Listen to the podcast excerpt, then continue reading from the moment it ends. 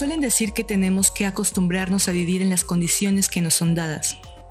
Nuestro género lo asigna el médico que asiste a nuestro nacimiento, y es desde esa experiencia que nuestras vidas son atravesadas por ese dato. Desde cualquier registro, en cualquier institución, donde te pregunten si eres hombre o mujer, en los eventos, donde las mujeres pueden entrar gratis y los hombres no, en las redes sociales, para seguir segmentando nuestros comportamientos, hasta cualquier formulario o encuesta en el que a cualquiera le podría parecer irrelevante ese dato, pero no lo es. Nos dicen si podemos usar vestido o ropa cómoda. Nos dicen si mostramos poco o demasiado. Si debemos mantenernos calladas o si debemos ser agresivos. Si debemos jugar con muñecas o con autos. Si debemos limpiar la casa o salir a trabajar. Que debemos ser enfermeras o que debemos ser albañiles e incluso nos dicen de quién podemos o no enamorarnos. La sociedad está constituida sobre la diferencia entre ser hombre y ser mujer. Así puestas las cosas, las personas disidentes de ese sistema serán esas fugas de todo lo que está establecido sobre nuestros cuerpos, nuestros afectos y deseos. Y fugarse de tales normas establecidas, incluso desde antes del nacimiento, no es nada fácil.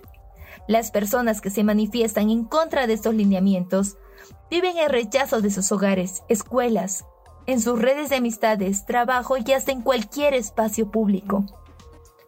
Toda esta violencia quedó expuesta en el contexto actual de la pandemia por la COVID-19 en Bolivia y Venezuela, dos países latinoamericanos lejanos entre sí, bastante disímiles en su cultura, pero que comparten una característica en común. Sus sociedades son muy conservadoras, atravesadas por la colonialidad y el fervor religioso. Durante el estado de alarma, el mundo vivió la dura experiencia de verse replegado a sus espacios habitables, pero también muchas personas disidentes sexuales quedaron encerradas, con un candado doble en la cuarentena social de la COVID-19, decretada en marzo del 2020 en Bolivia y Venezuela, que provocó situaciones excepcionales de violencia, obligando a estas personas a convivir encerradas con familiares y entornos donde no se acepta su condición sexual o su verdadera identidad de género. Ellas fueron arrastradas a una doble vida, donde dejaron de ser ellas mismas y se vieron obligadas a convertirse en otras personas. Unas, azotadas por la discriminación, aún no superan el estado de ansiedad y depresión, y otras, resilientes, pudieron gestionar estrategias de resistencia. A la altura me voy. Me voy, me voy, me voy, me voy, me voy, me voy. Por el plano me voy.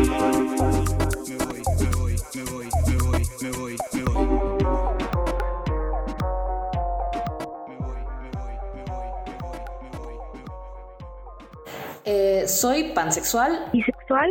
Género fluido. Me gusta ser mujer y me gustan las mujeres. Soy como chica transexual. Gay.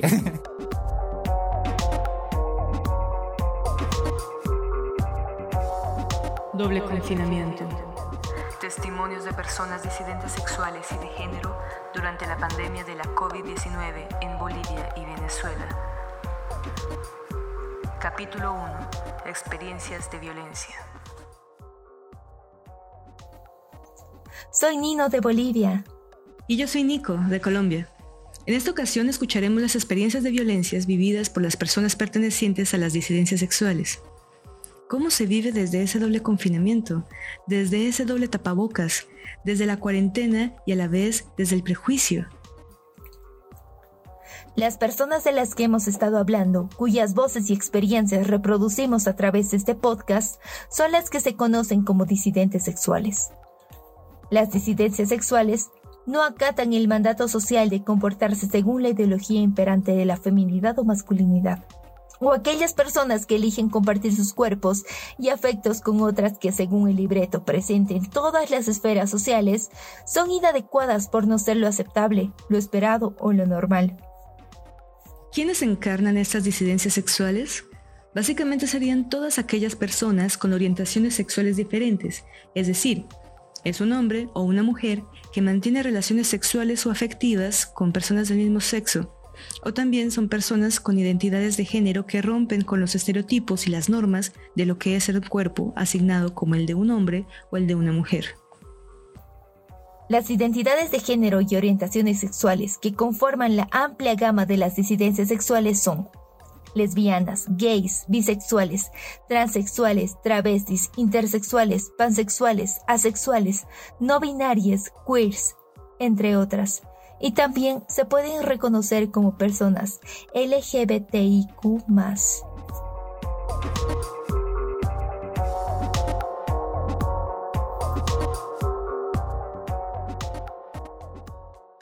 En el centro de Sudamérica se ubica Bolivia, un país en el que ser disidente sexual no está penado por ley.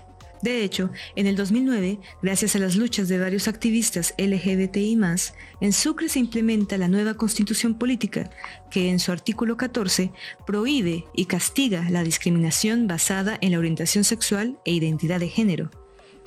Otra conquista importante tiene lugar en el 2016, Gracias a las luchas de compañeras y compañeros trans, se promulga la Ley de Identidad de Género, que permite el procedimiento para el cambio de nombre propio del género y la imagen de las personas transexuales. Fernanda Cuña, una persona transexual y asexual de Santa Cruz, Bolivia, nos habla de cómo es que la ley de identidad de género se queda corta ante la realidad de las personas trans. Fernanda es transexual porque no se identifica con el género que se le ha asignado al nacer y decide cambiar su aspecto físico. Su orientación de género es asexual, es decir, no siente líbido o no tiene deseo sexual, aunque puede interesarle establecer relaciones afectivas y románticas.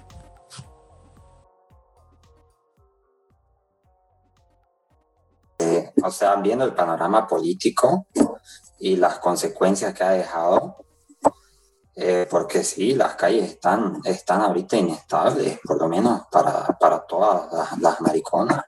Y yo pienso que todas esas consecuencias de este, de este, de este patriotismo, de este nacionalismo, porque cuando, ya sabemos, ¿no? Es que cuando surge, surge este, este sentimiento patriótico, ¿no es?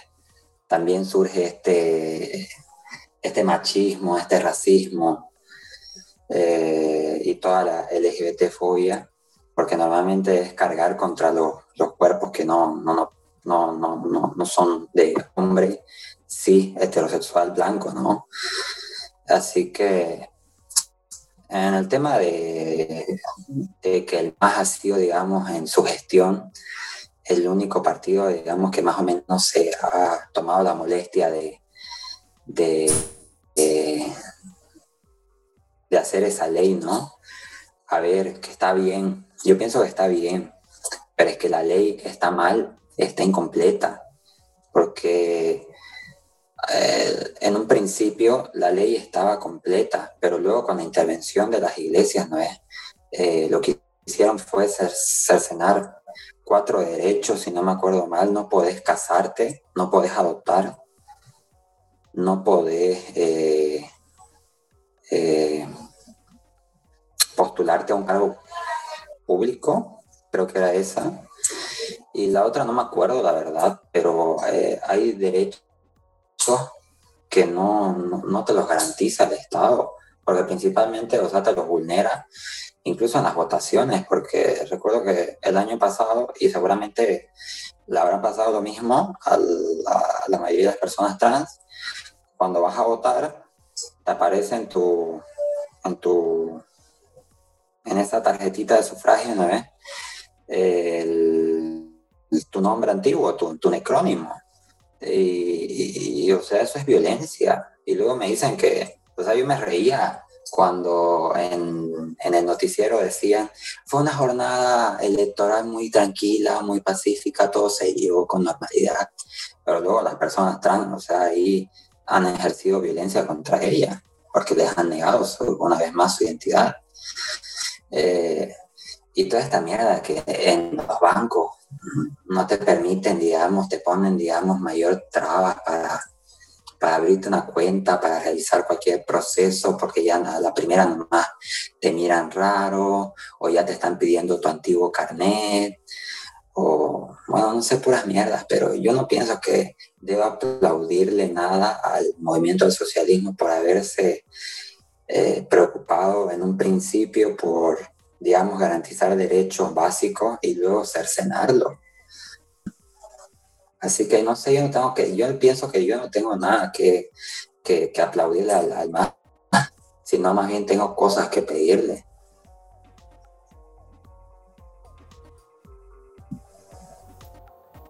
A 2.547 kilómetros al noreste de Bolivia, cerca al Mar del Caribe, encontramos a Venezuela, un país en que las personas de la comunidad LGBTIQ ni siquiera gozan de los mismos derechos y protecciones que el resto de los ciudadanos.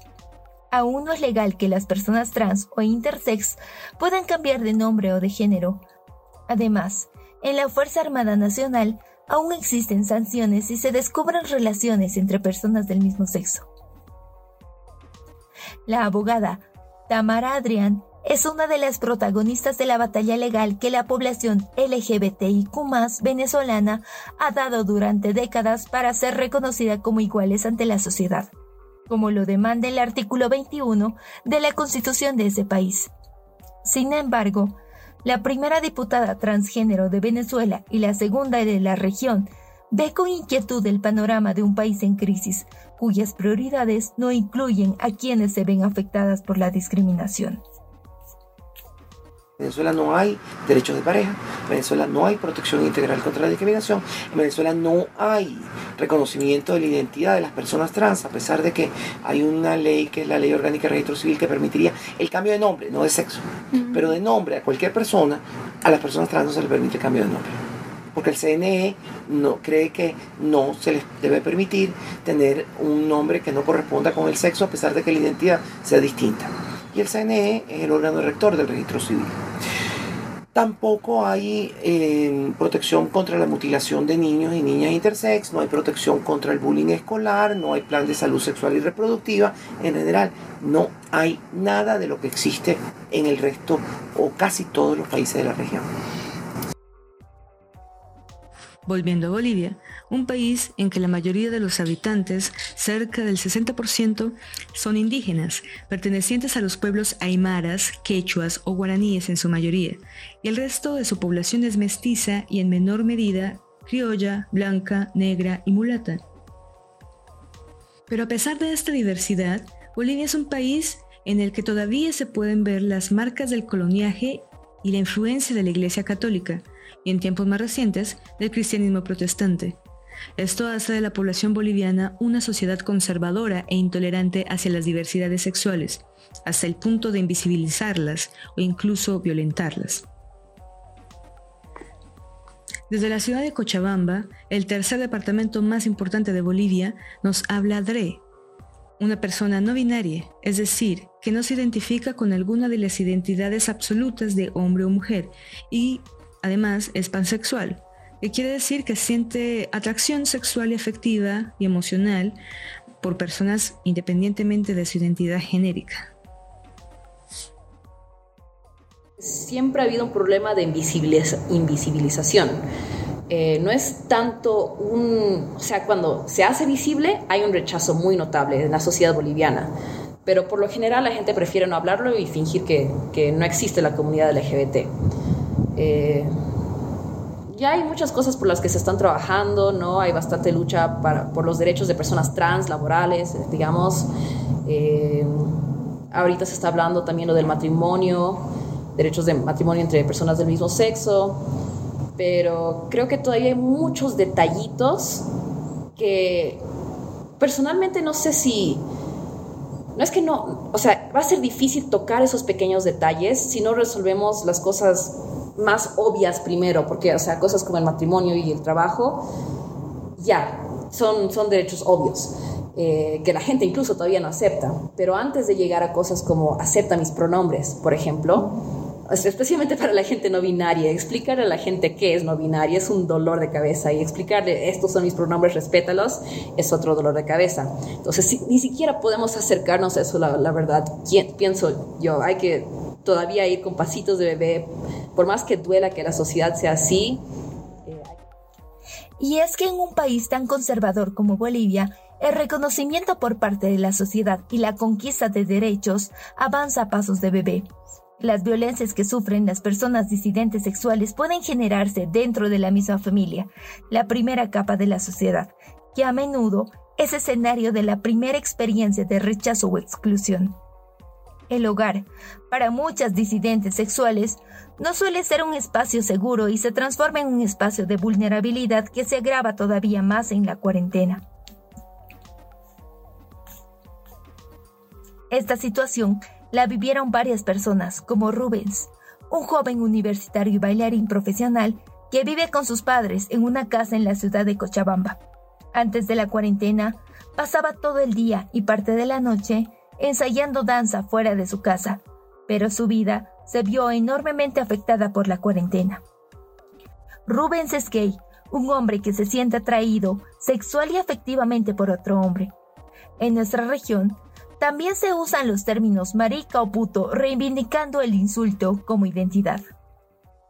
A ver, para mí el baile era liberarme de todo, o sea, del típico, o sea, esos comentarios que, como ya les decía, estaban sujetos todo el tiempo, no era algo, entonces era como que, bueno, si no estoy en casa no los escucho, eh, era como una forma de evadirlos para no generar, digamos, dentro de mí un odio hacia ellos sin razón, o sea, simplemente por su forma de pensar. Rubens nos habla de cómo se sintió al haber estado confinado en la cuarentena y de la nueva situación a la que se enfrenta al tener que convivir con una familia que no lo conoce del todo, ya que no saben de su orientación sexual. Entonces ahora escucharlos todo el tiempo es, es, es, un poco chocante y más aún eh, sin necesidad de tener que decirles porque creo yo, o sea, ¿no? Que no tengo una necesidad de decirles que, que me gusta este tipo de personas o, me gusta esto. Yo lo creo innecesario porque al final son, son gustos, ¿no? Entonces eso, para mí de verdad ha como entrar a una cárcel y me sentía así, o sea, el tiempo en el que no podía hacer nada.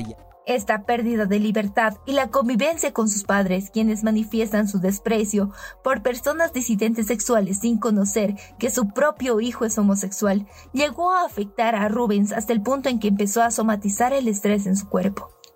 Se llegó un punto en el que yo cuando bailaba y todo así, no tenía, digamos, prácticamente granitos en la piel y cosas así. Yo era el estrés y la situación y me salieron hasta granitos en la espalda y yo estaba mucho más estresado por eso, entonces y era demasiado crítico, ya no sabía cómo salir, digamos, de, de toda la situación. Estos dos testimonios que acabamos de escuchar son de personas que bien o mal viven con sus padres. Pero ¿y qué decir sobre esas otras personas que no tienen ni siquiera esta incómoda posibilidad? Ahora escucharemos la experiencia vivida por Steffi, una mujer transexual que vive en la ciudad de El Alto, colindante con la ciudad de La Paz y cuya población son mayoritariamente migrantes de provincias aymaras. Ella, como muchas mujeres transexuales, allí también es trabajadora sexual por falta de oportunidades, y que como muchas otras sufre discriminación y violencia en el espacio público por ser como es. No, no, yo estoy pasando, digamos, ahí, mira, ahí está pasando el maricón o el gay, como nos dicen, no es en pocas palabras vulgares, como nos dicen. Una deja, pasamos desapercibida, otras no, hasta en la voz se, se nota que es trans, digamos. Las otras son más, más vocesudas, más gruesas, su voz más aguda. Y no, no hay como, digamos, la puedan mirar o que pase desapercibida como mujer.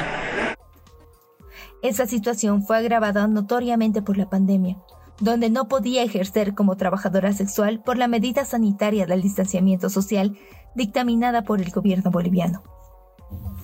Amigas que se han ido por nada más, por falta de acceso a la salud, al dinero y sobre todo a los medicamentos. Y tengo amigas enferma de COVID. Hubo una compañera, persona mayor de edad que no podía, tuvieron que pedir ayuda para que le puedan dar un respirador, le puedan hacer la prueba y todo, pagando, cuando ese entonces estaba un poquito rígido no hace mucho murió. Hay amigas que están muriendo por el VIH. y la están asesinando aquí en el alto. Y es doloroso. Este más hubo un asesinato con 19 puñaladas de una amiga, hija para mí, que estuvo a mi lado y fue doloroso enterarse de eso. Y teniendo 19 años. ¿Cómo? Sí, era tan jovencita que Por un delante que la mataron y no hay nada, no hay cámaras en ese hospital, no hay un, no hay un registro, no sabe nadie nada, ni la cara del tipo, porque ella ha forzajeado, porque sus muñecas están cortadas y no hay, no hay pruebas, no hay nada. Las mujeres transexuales que salieron a trabajar en forma clandestina en el Alto no solo vivieron el hostigamiento por parte de la policía por salir a la calle ante la necesidad de conseguir medios de sobrevivencia. Durante la pandemia, se dispararon los casos de transfeminicidios en manos de sus propios clientes o parejas. Al menos, tres mujeres trans fueron asesinadas durante el inicio de la pandemia hasta octubre. En el contexto nacional, en los últimos 12 años han sido asesinadas 60 personas trans, de los cuales solo uno de los casos fue investigado y llegó a tener un juicio.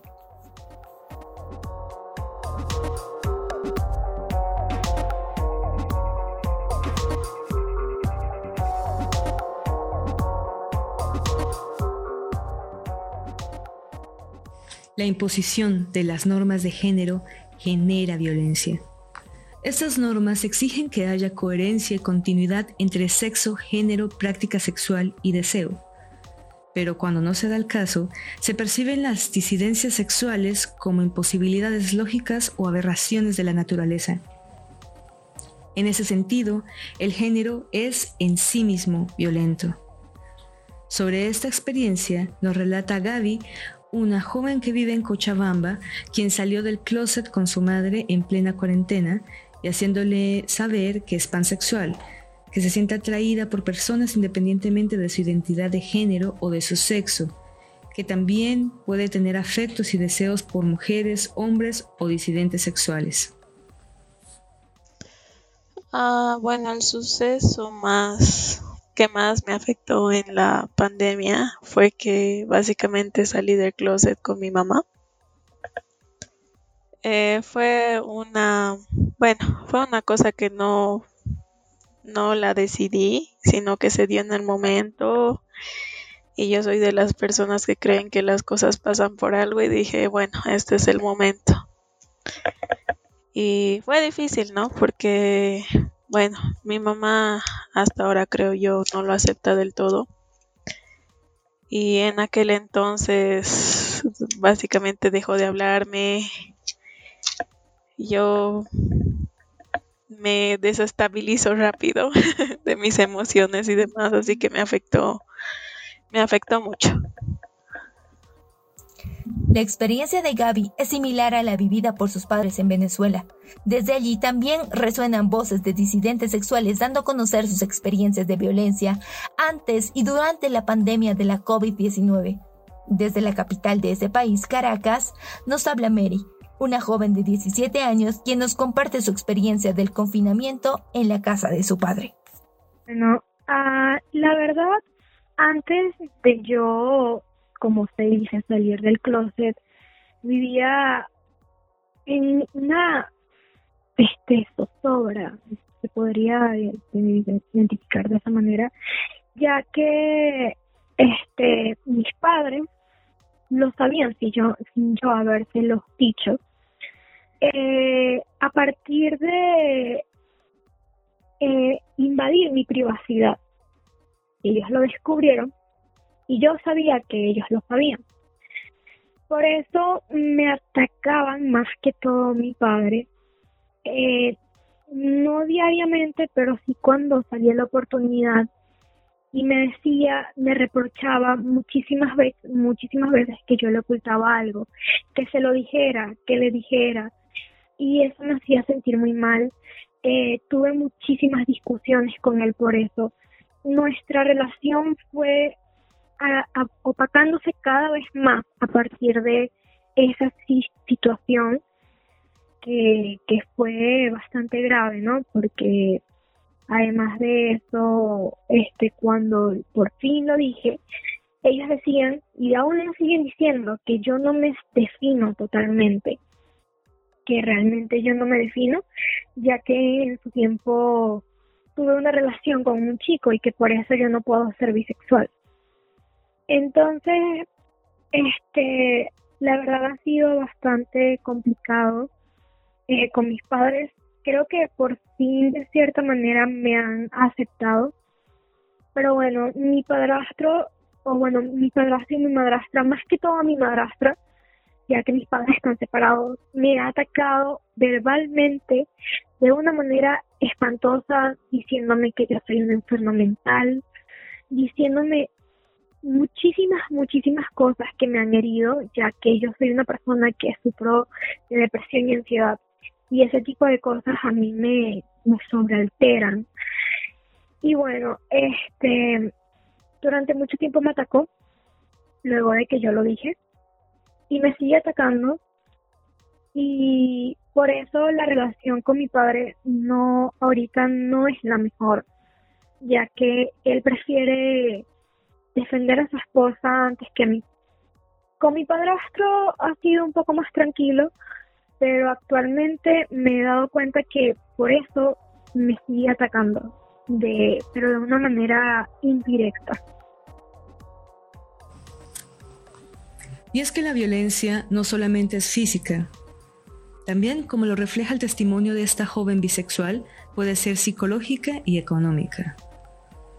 El tipo de violencia contra la comunidad LGBT más común en Venezuela es la que no se dice, asegura la educadora Quitería Franco, una educadora con 20 años de ejercicio, defensora de derechos humanos, coordinadora de la ONG Unión Nacional Afirmativa y de la red LGBTI de Venezuela.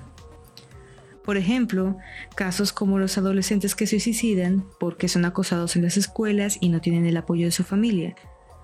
Los trabajadores que son despedidos o nunca los ascienden y las personas que son discriminadas en sus hogares por sus propios familiares. Mujer lesbiana dentro del trabajo, por ejemplo, recibe muchísimo muchísimos obstáculos, muchísimos rechazos y eh, obstáculos para ascender en el caso de que nos toque, de que, nos, tengamos oportunidad de ascender. Eh, eso es mi experiencia personal, eh, fue lo que viví. Eh, viví muchísimo rechazo, de pequeña viví muchísimo rechazo en la escuela. Eh, hoy en día puedo decir que fui objeto de acoso, lo que se conoce como bullying. El género se entiende en este podcast no solo como una construcción social, sino también como una imposición, pues funciona como una normativa sobre las cuales son las formas originales, verdaderas, mejores y correctas de existencia y comportamiento. ¿Y quién mejor para mostrar cuán violenta es la imposición de género que una persona transexual? A continuación escucharemos la experiencia de violencia vivida por Paul, también en Venezuela.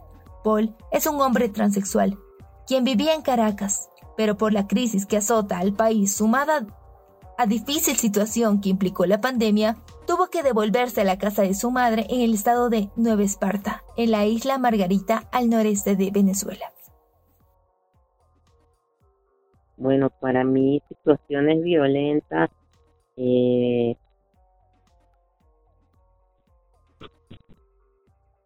para mí situaciones violentas eh, he tenido muchas por mi por mi expresión de género masculina. Entonces he tenido muchísimos problemas con policías y con guardias nacionales también. Eh, Recuerdo que cuando estaba en el liceo estaba dándole un beso de despedida a mi novia y un policía de Caracas sacó su arma y me dijo, suelta la lesbiana. Y me apuntó con, con la pistola y yo me quedé en el sitio, pues me, me congelé, no sabía qué hacer porque me iban a disparar por darle un beso a la persona que yo quería. Entonces era fue un momento muy tenso, muy, muy... Ah, fue inolvidable, inolvidable, en realidad.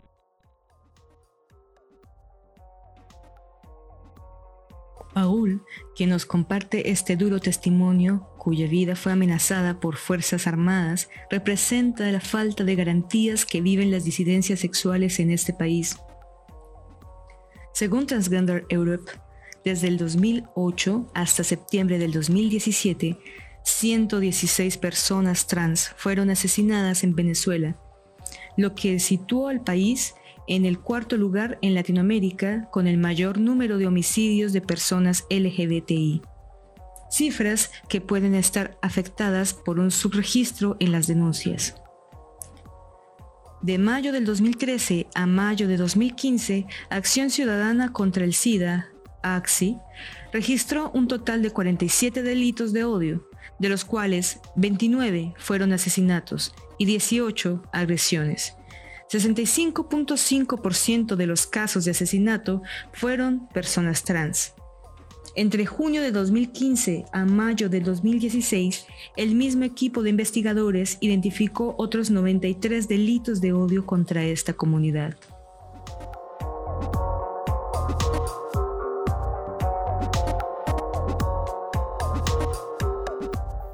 Históricamente, desde que existen imposiciones sobre los cuerpos, sus manifestaciones y deseos también existen formas inesperadas de encarnar el desacato a la norma.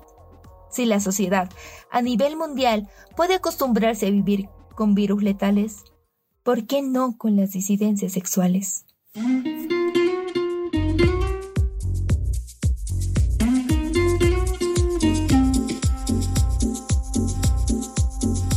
Esta historia fue creada en la Mediatón Resonar, organizada por Chicas Poderosas y la UNESCO, con el apoyo de Google News Initiative.